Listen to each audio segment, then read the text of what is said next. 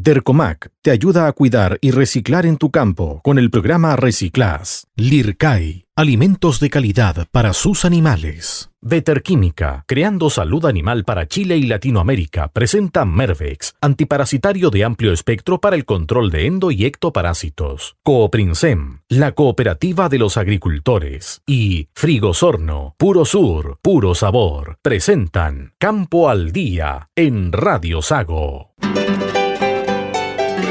Desde este instante, en Radio Sago presentamos Campo al Día, un programa diseñado por la Sociedad Agrícola y Ganadera de Osorno. Para que nuestros agricultores tomen buenas decisiones en sus predios agrícolas, Campo al Día es un aporte a la agricultura y ganadería del sur de Chile. Temporada de conejos. No, es temporada de patos. Temporada de conejos. Temporada de patos. Temporada de conejos. Temporada de patos. No, es temporada pastería. Temporada de pastería en Dercomac, líder en mecanización agrícola con segadoras, rastrillos, enfardadoras, envolvedores y todos los implementos para estar full esta temporada de pastería. Cotiza en dercomac.cl o en tu concesionario más cercano. Respalda y garantiza Derco. Desde las faldas del volcán Osorno, entre praderas verdes y aguas cristalinas, proveemos a Chile y al mundo de la carne que le da prestigio al país. Hoy, Frigosorno presenta a Corral Osorno, su nueva tienda en Puerto Montt. Una nueva experiencia de confianza, con la misma calidad de siempre y toda la variedad de carne que buscas. Encuéntrala en Centro Comercial Esmeralda 269, Local 1 frente a Easy Constructor. En esta temporada, desparasita a tus animales con Mervex y controla los principales parásitos internos y externos que afectan a tu ganado. Mervex, un producto de Veterquímica.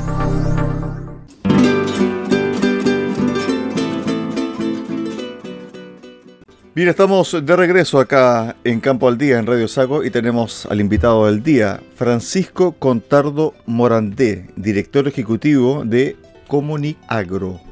Hoy, Día del Agua. Mucho por hacer, mucho trabajo, un tremendo desafío, y además también porque el país está viviendo una crisis hídrica muy importante, especialmente en la zona centro-sur y centro-norte. Francisco, ¿qué tal? Buenos días. ¿Qué tal Cristian? Muchas gracias por este contacto con Radio Sago, como siempre una radio amiga y que tenemos súper presente en la zona sur del país, ahí en, en Osorno y Puerto Montt. Bueno, un desafío tremendo, ¿ah? Es un desafío tremendo el, tema del agua, efectivamente hay una sequía que ya lleva 10 años y que se ha extendido justamente también, también hacia la región de los lagos, o sea, era una situación que que era, que era de la zona central del país, cercana a la capital, a Santiago, que se extendía habitualmente en los últimos años desde, desde, la, región, desde la región de, Atacama, Copiapó, ¿no es cierto?, hasta, hasta la, región del Maule, pero en los últimos años se ha ido extendiendo más al sur y hoy en día tenemos incluso el último mes declaradas zonas de, zona, zona escasez hídrica, de emergencia hídrica, ¿no cierto? a través del Ministerio de Obras Públicas y Ministerio de Agricultura han decretado también incluso dentro de la región de Aysén, o sea, eh, comunas como que decretadas en emergencia hídrica es algo no visto hasta desde hace muchos años. A ver, con respecto al tema de la crisis hídrica, hay que tomar medidas, acciones, pero la restricción, evidentemente que es la primera, pero uno pudiese decir, bueno, ¿qué proyectos innovadores se están ejecutando o están en carpeta para evitar ¿cierto? la restricción o bien que la desertificación siga avanzando. Francisco. Bueno, hay distintos proyectos innovadores, ahí hemos estado haciendo un trabajo ahí de generar un referente también técnico para que, para que las autoridades, para que también eh, la convención, por un lado, también las nuevas autoridades de gobierno que están asumiendo, también le pongan, le pongan urgencia, porque ya como que se acabó el tiempo de, la, de los diagnósticos, llega el tiempo de la acción. Y ahí generamos también con un grupo de expertos de diversas áreas, incluidos los innovadores de lo que tú hablas, eh, generamos un, referente que se llama Juntos por el Agua, eh, donde, donde partimos 10, ahora ya vemos 12, 13 personas eh, de distintos lugares, hay innovadores, hay emprendedores del agua, hay gente del sector de salación, hay gente de medición de caudales, hay personas también de las universidades, de la Universidad de Concepción, de la Universidad Católica, de la Universidad de Chile, hidrólogos también. El primer doctorado en hidrología que hubo en Chile es parte también del grupo Juntos por el Agua. La verdad que ha sido un orgullo también la convocatoria que ha tenido esta idea que tuvimos de, juntarlo. Y, hay algunas ideas, como tú decías, que son bien innovadoras, bien interesantes, porque uno podría, por ejemplo, no imaginarse que en una zona que está fuertemente afectada por la sequía o en una región fuertemente afectada, que enfrentada a la sequía, cuando, cuando se generara un nuevo conjunto habitacional, cuando se apareciera un condominio grande, apareciera un sector vacacional, por ejemplo, cercano a la costa, eh, ¿por qué no pensar en que en vez de estar surtiéndose con agua de lluvia o con agua de, la, eh, de, las aguas de las nieves eternas, etcétera, que cada vez son menos, eh, pudiesen, pudiesen ser surtidas con agua de mar, por ejemplo. Y pudiésemos estar hablando de plantas desaladoras en pequeños containers a nivel micro. Pero eso hoy en día regulatoriamente no se puede hacer, no es factible. Si eso se pudiera resolver de alguna manera y pudiese haber, por ejemplo, proyectos más micro que pudiesen servir para, para ese tipo de proyectos y pudieran hacerse aportes al sistema con agua, eh, con agua potable en el fondo que pudiese ser desalada. Esos son ejemplos, por ejemplo, para la zona, estamos pensando mucho más al norte del país, ¿no es cierto? Por supuesto, pero donde, donde hay una cantidad de agua que se pierde enorme y que por lo tanto esa, el agua potable que viene de la cordillera pudiese llegar, o el agua que pudiese ser de, los, de los ríos y que también sirve para el riego, pudiese ser usada en esos usos y no fuera necesario que llegaran grandes caudales al océano para, por ejemplo, condominios vacacionales. Ahí hay, un, ahí hay un ejemplo de cosas que se podrían hacer. Y existe esa tecnología dentro incluso del grupo nuestro, hay gente que la, que la, que la, que la utiliza y la ha desarrollado en nuestro país, pero que se ve eh, trabada por, por, por, estos problemas regulatorios, ¿no ciertas regulaciones que son de hace 30, 40 años, que no tienen que ver con las necesidades de hoy. Eh, lo mismo ocurre también hoy día a la tarde, hablaba con otros expertos también de, Juntos por el Agua que se dedican al tema al tema del uso eficiente eh, del agua y a la medición de caudales. Hablaba con Emilio de la Jara que se dedica a eso. Y, Emilio me decía, mira, aquí hay un gran porcentaje de agua que se pierde por no, no ponerse de acuerdo entre el que está más arriba y el que está más abajo. ¿Ah? Y aquí para eso es súper importante la, gestión integrada de cuenca y, la, y las juntas de vigilancia. ¿ah? La labor de las juntas de vigilancia es súper importante, no se pueden acabar las juntas de vigilancia, es más, tienen que, tienen que ser potenciadas porque lo que existe cuando no hay juntas de vigilancia es el desorden respecto al uso de los, de los derechos de agua, en este caso, el día de mañana si son concesiones, da lo mismo como se le llame, pero en el fondo cuando cada uno se rasca por sus propias uñas estamos expuestos, ¿no cierto?, a los abusos y al regulador, y si el regulador y el Estado no tienen la capacidad de fiscalizar, se producen abusos, entonces por lo tanto la mejor forma de autorregular son las organizaciones de usuarios de agua potentes, fuertes, en las que todos estén representados y bien capacitadas. Entonces eso hay que, hay que fomentarlo de tal manera de que efectivamente además ellos mismos se van autorregulando, midiendo en las cuencas con buenos sistemas de medición de caudales, lo que efectivamente están utilizando, y además se van regulando entre ellos según los periodos del año, cuando van entregando al que viene más abajo y van, se van regulando lo que ellos entregan para que le, le alcance el agua hasta el último más abajo y puede llenar también los embalses o microembalses que ellos tienen. Son un par de ejemplos. Estamos con eh, Francisco Contardo, director ejecutivo de Comunicabro, en relación al Día Mundial del Agua. A ver, dos aspectos, Francisco. Una cosa es la gestión del agua y otra es la escasez hídrica. ¿En qué sectores del país falta mejor gestión del agua? Es decir, todavía hay agua, pero se gestiona de mala forma. ¿Ustedes han ya visualizado, han visto en qué zonas del país hay agua, pero evidentemente que falta una mejor gestión de esta? Bueno, hay zonas donde efectivamente no hay agua y que tiene que ver en muchos casos por un sobreotorgamiento de derechos de agua y que es una responsabilidad clara del Estado, donde en los años 90 se sobreotorgaron derechos de agua. Estamos hablando, por ejemplo, el Valle de Copiapó o el Valle de Petorca, ¿no es cierto?, donde hay sobre otorgamiento de derechos, la gente viene y dice saca la cantidad de agua que dicen sus derechos de agua y no le alcanza el resto.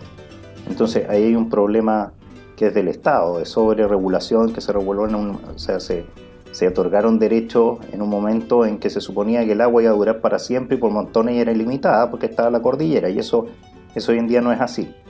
Eh, y hay zonas eh, en ese sentido que no dan más para más agua, como esas que, que, te comento y que por lo tanto hay que redefinir en el fondo qué se hace y cómo, y cómo, cómo se, se vuelve a rearmar el naipe de esos, de esos derechos de aprovechamiento. Pero hay otros lugares en que no, en que lo que se requiere es mayor gestión. Por ejemplo, un caso donde se requería mayor gestión era la cuenca del río Biobío. Tú sabes que el río Biobío, siendo uno de los más caudalosos del país, tenía problemas en algunos lugares para tener buen acceso al agua. Eh, ¿Y eso por qué, por qué se producía? Porque no existía una organización a cargo de la gestión del río Biobío. Entonces se generó una junta de vigilancia del río Biobío que va desde arriba hasta abajo, desde que parte el río hasta que termina. Y es una gran noticia porque hoy en día están todos los actores, incluso se hizo de la manera más moderna y incluyendo realmente a muchas instituciones, empresas, agrupaciones, razones sociales, personas eh, que, tienen ¿no cierto? necesidad del recurso agua y están todos incluidos en esa nueva Junta de Vigilancia del Río Biobío que hace una experiencia única porque están desde el principio del río hasta el final de la cuenca, hasta salir al mar todos reunidos y, tienen que llegar a acuerdos necesariamente para gestionar de la mejor manera posible eh, su cuenca, su río y sus aguas. Ese es un ejemplo de un caso en que sí hay agua, pero había problema por no haber gestión. Y hoy en día está la gran noticia que se pusieron de acuerdo y hay gestión ahí.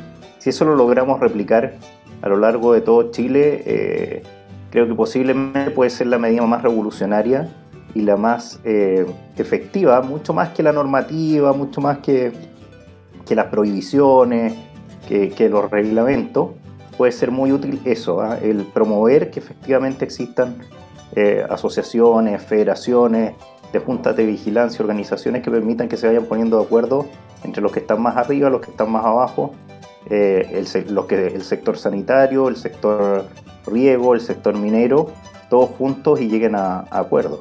Claro, porque una cosa es eh, cuidar el agua desde el punto de vista de la casa y donde uno puede realizar una serie de acciones que tienen que ver con hábitos, con costumbres, etcétera. Pero otra cosa distinta es manejar el agua desde el punto de vista productivo y desde el punto de vista también de ejecutar proyectos en base a agua. Léase proyectos, por ejemplo, frutícolas, que son eh, muy importantes y donde el tema del agua es mm, vital. Claramente aquí, este, Francisco, falta una política de Estado. Yo creo que el Estado, si bien es cierto, muestra preocupación, entrega un discurso, pero en la práctica, en terreno, aparentemente faltan acciones mucho más concretas y mucho más ambiciosas, ¿o no? Sí, o sea, sin lugar a dudas falta, falta. O sea, uno debiera decir, aquí vamos como Estado a, a fomentar con todas las organizaciones de usuarios de agua, por ejemplo y no estar poniéndole trabas y estar poniéndole como un manto de duda constantemente. Después, por otro lado, podríamos decir, vamos a, fomentar en la zona centro-norte del país las plantas desaladora a todo dar. ¿ah? Y normalmente lo que hay también es un cierto temor por el tema de la, de, la salmuera, que pudiera generar algún tipo de contaminación en el océano, pero eso se puede generar, eh, se puede regularizar y solucionar desde el punto de vista regulatorio se sigue lo que dicen los expertos, lo que dice la ciencia respecto a cómo desaguar de mejor manera a mar abierto lo que es la, salmuera de tal manera que no genere problemas en las zonas costeras y por lo tanto se soluciona ese problema vía regulación y se puede hacer. Entonces hay que ir buscando las fórmulas, pero no de otra manera el desierto va a seguir avanzando y avanzando. Eh, y hay que precaver también, hay otra cosa, que es que muchas veces se habla el sector agrícola como que fuera el gran depredador del agua porque ocupa el 70 o 60% del agua. Y la verdad que lo que se está haciendo es que se están nutriendo los alimentos, o sea, no es que esté gastándose esa agua en nada, sino que los alimentos son un bien de primera necesidad tal como lo es también el agua. ¿ah? Nosotros consumimos alimentos para vivir, ¿no es cierto? Y justamente se dice la alimentación saludable, la que produce la agricultura, frutas, verduras, hortalizas, y, eso efectivamente es intensivo en uso de agua. Entonces hay también todo lo que se pueda favorecer, avanzar, promover la tecnificación en el riego y el medir hasta la última gota del agua que se utiliza en el predio es muy importante. Y una cosa que de repente me injusta a mi juicio, que una cierta satanización que hay de la fruticultura o de la agricultura, de la grana y mediana agricultura, eh, cuando en realidad, en general, la gran agricultura es la que más mide la cantidad de agua que, que, gasta y donde posiblemente está, está lleno, los campos uno los ve, eh, los campos frutícolas llenos de sensores en general de riego y se mide mucho y se riega una vez por semana, por cada tiempo largo, etc. Entonces, lo justo y necesario. Y, lo que ocurre muchas veces es la que la pequeña agricultura, por falta de recursos o capacitación, eh, muchas veces sigue regando por tendido y gastando grandes cantidades de agua, a veces predios muy, muy pequeños, me ha tocado verlo directamente en el campo. Eso no significa que esté mal la pequeña agricultura o que sean malos o que sean peores personas que los grandes ni, ni viceversa, sino que sencillamente es que se requiere también que existan políticas de capacitación, también incluso los mismos gremios agrícolas pueden hacer un, un esfuerzo también en una labor de ir capacitando a sus vecinos, que no estén quizás eh, incluidos o afiliados a sus gremios, pero también como una cosa de buena vecindad, ir capacitándolo, por ejemplo, en el uso de filtros de, filtros de riego, de, de, cintas de riego, de aspersión, etcétera, de riego por goteo, que muchas veces quedan tiradas. ¿eh? INDAP hace una labor, y la Comisión Nacional de Riego también, con la pequeña agricultura, diles entregando materiales como cintas de riego, por ejemplo, y, muchas veces uno lo ve en el campo botada, porque lo que falta ahí son programas más bien de, de capacitación. ¿ah? Y ahí hay una labor que es del Estado y que también puede ser de los privados, allí donde el Estado no llega, para poder ayudar también a los vecinos. Aquí hay, a veces hay un cierto mito como de que el grande gastará más y el pequeño no. Y aquí no se trata de que el grande o el pequeño gaste, se, se, trata de que nos preocupemos también el uno del otro. ¿ah? Y hay una, una, cosa que siempre también le comento a los agricultores con los que me toca trabajar, es, decirle, bueno, tú puedes tener bien resuelto tu tema del agua y tener en muy buenas condiciones tus equipos y fantástico y te felicito, pero puede haber perfectamente un vecino tuyo, que puede ser el padre, el hermano o incluso uno de tus trabajadores del campo donde, donde, tú, donde tú desarrollas tu labor, eh, que tiene su pequeño, su pequeño predio en el que posiblemente produce también algunas hortalizas y que lo tiene por riego por tendido y, de una manera como lo tenías tú hace 30 años. Entonces, por lo tanto, hay una responsabilidad también de a lo mejor enseñarle a usar los equipos que él tiene.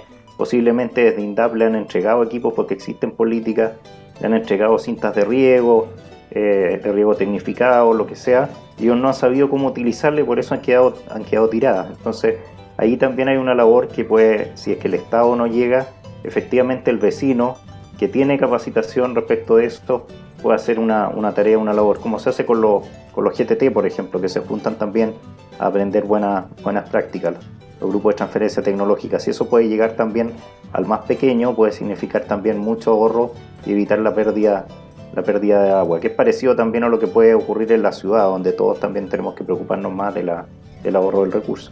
¿Sabías que los residuos generados en el proceso de pastería pueden ser reciclados?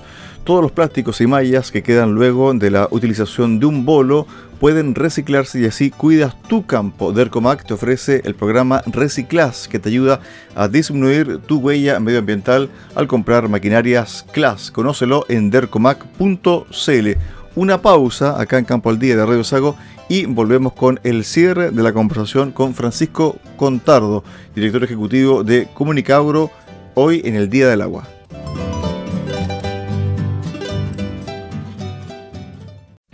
Ahora, escuche un consejo útil para su trabajo en el campo de un experto agrícola de Cooprinsem. Señor agricultor, ¿ha pensado usted que podría obtener mayores y mejores resultados productivos en sus distintos rebaños, ya sea usted lechero, criancero, engordero, aumentando los litros de leche y sólidos por vaca, obteniendo mayores ganancias de peso, mejorando salud ruminal, mamaria, reproductiva y podal? Para esto, en Coprinsem pensamos en usted, lanzando nuestra nueva línea de sales minerales pensada en los requerimientos de los rebaños actuales. Coprinsem siempre acompañando y ayudando a sus agricultores a mejorar y obtener mayor rentabilidad de su negocio. Este fue un consejo de Cooprinsem, líderes en maquinaria agrícola y tecnología y servicios para el sector agroalimentario en el sur de Chile. Es temporada de conejos. No, es temporada de patos. Temporada de conejos. Temporada de patos. Temporada de conejos. Temporada de patos. No, es temporada pastería. temporada de pastería en Dercomac, líder en mecanización agrícola con segadoras, rastrillos, enfardadoras, envolvedores y todos los implementos para estar full esta temporada de pastería. Cotiza en dercomac.cl o en tu concesionario más cercano. Respalde y garantiza Derco. Desde las faldas del volcán Osorno, entre praderas verdes y aguas cristalinas, proveemos a Chile y al mundo de la carne que le da prestigio al país. Hoy, Frigosorno presenta a Corral Osorno, su nueva tienda en Puerto Montt. Una nueva experiencia de confianza, con la misma calidad de siempre y toda la variedad de carne que buscas. Encuéntrala en Centro Comercial Esmeralda 269, Local 1, frente a Easy Constructor.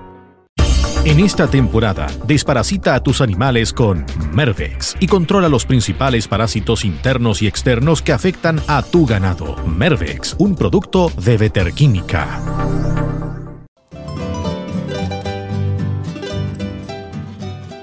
Estamos de regreso ya acá en Campo al Día para cerrar la conversación con Francisco Contardo, director ejecutivo de Comunica Agro. A ver, respecto a la convención, ¿Te gustan las ideas sobre la gestión del agua? ¿Hay que mejorar ese aspecto? ¿Cómo ves tú también el tema de la introducción del nuevo código de aguas? Francisco, para el cierre. Bueno, el nuevo código de agua ya quedó listo, tuvo además un 100% de, apoyo en el, en, el, en el, Senado, finalmente salió con, con unanimidad.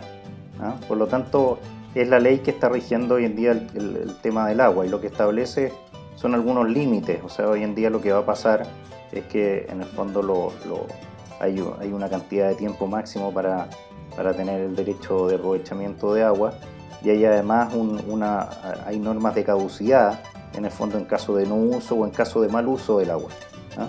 Eso, eso era algo que, antes estaba de una manera menos clara, hoy en día ha quedado más claro, eh, eso ya ha quedado regulado, unanimidad respecto de eso, por lo tanto ha quedado zanjado también que cuando hay mal uso, hay acaparamiento o aprovechamiento de un recurso, eh, va a haber un castigo al respecto. ¿ah? Eso es una buena noticia, ¿ah? una regulación acertada. Eh, ahora lo que, lo que a mi juicio no, no es acertado es que, es que la Constitución vuelva a regular lo que acaba de tener o vuelva a, corregir o a enmendarle la plana a una norma que acaba de ser apoyada por la unanimidad del Parlamento después de 12 años de discusión ¿ah? y que todo quede en nada. Entonces en ese sentido el ideal sería, una opinión personal, que la, que la norma fuese más amplia y que permitiera que efectivamente el código de agua recientemente aprobado entrara, entrara en operación y pudiésemos probar si efectivamente fue una norma adecuada. ¿ah? Pero esto de que ni siquiera alcanzara a entrar en operación y, y, el, y, el, y, y la norma constitucional, la constitución lo diera prácticamente por abolido metiéndose en el detalle de la norma, la verdad que no tiene mucho sentido, ¿ah? sino que y un poco en esa línea también es una de las razones que nos llevó a formar este, este, este grupo de especialistas de distintos ámbitos del Puntos por el Agua que yo te comentaba. Una de las razones fue justamente ver que la convención estaba avanzando también y que era importante que se escuchara la opinión de los expertos de distintas áreas, como te expliqué al principio, tanto innovadores, emprendedores, como también académicos, gente, hidrólogos, etcétera eh, gente también experta en gobernanza del agua, de tal manera de tomar las mejores decisiones eh, y, no, y no embarrarla en el camino, ¿no es cierto?, por, por, no escuchar a quienes saben, eh, quienes han dedicado la vida a este tema.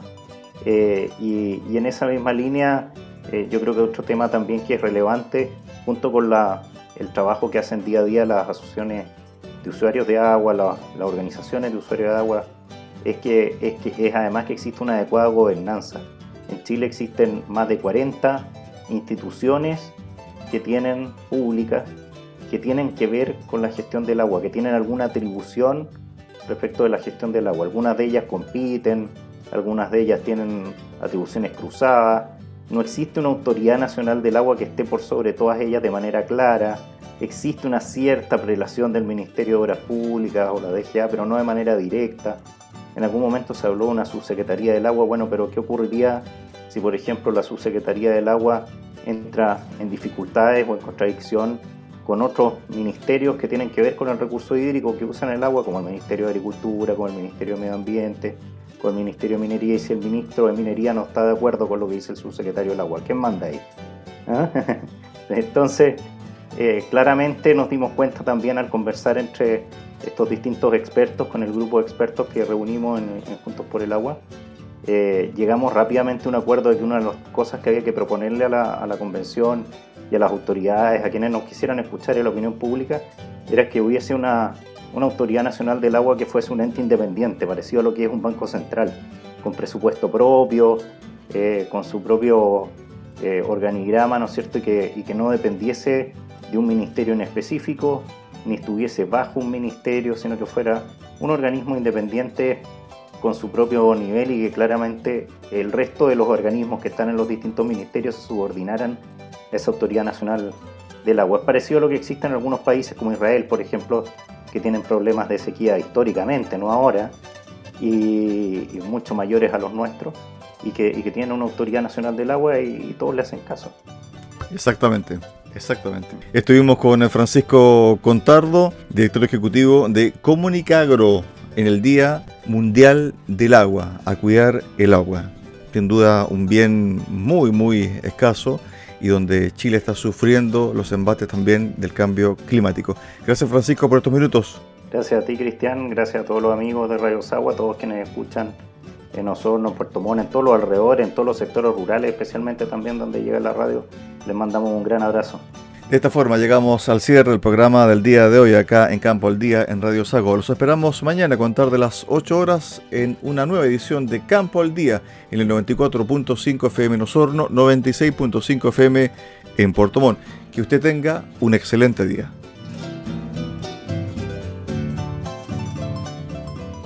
Desde las faldas del volcán Osorno, entre praderas verdes y aguas cristalinas proveemos a Chile y al mundo de la carne que le da prestigio al país. Hoy, Frigosorno presenta a Corral Osorno, su nueva tienda en Puerto Montt. Una nueva experiencia de confianza, con la misma calidad de siempre y toda la variedad de carne que buscas. Encuéntrala en Centro Comercial Esmeralda 269, Local 1, frente a Easy Constructor. En esta temporada, desparasita a tus animales con Mervex y controla los principales parásitos internos y externos que afectan a tu ganado. Mervex, un producto de Veterquímica. A través de Radio Sago hemos presentado Campo al Día, un programa diseñado por la Sociedad Agrícola y Ganadera de Osorno para que nuestros agricultores tomen buenas decisiones en sus predios agrícolas. Campo al Día es un aporte a la agricultura y ganadería del sur de Chile. Campo al Día fue presentado por Dercomac. Te ayuda a cuidar y reciclar en tu campo con el programa Reciclas. Lircai. Alimentos de calidad para sus animales. Veterquímica, creando salud animal para Chile y Latinoamérica, presenta Mervex, antiparasitario de amplio espectro para el control de endo y ectoparásitos. Cooprinsem, la cooperativa de los agricultores. Y Frigosorno, puro sur, puro sabor.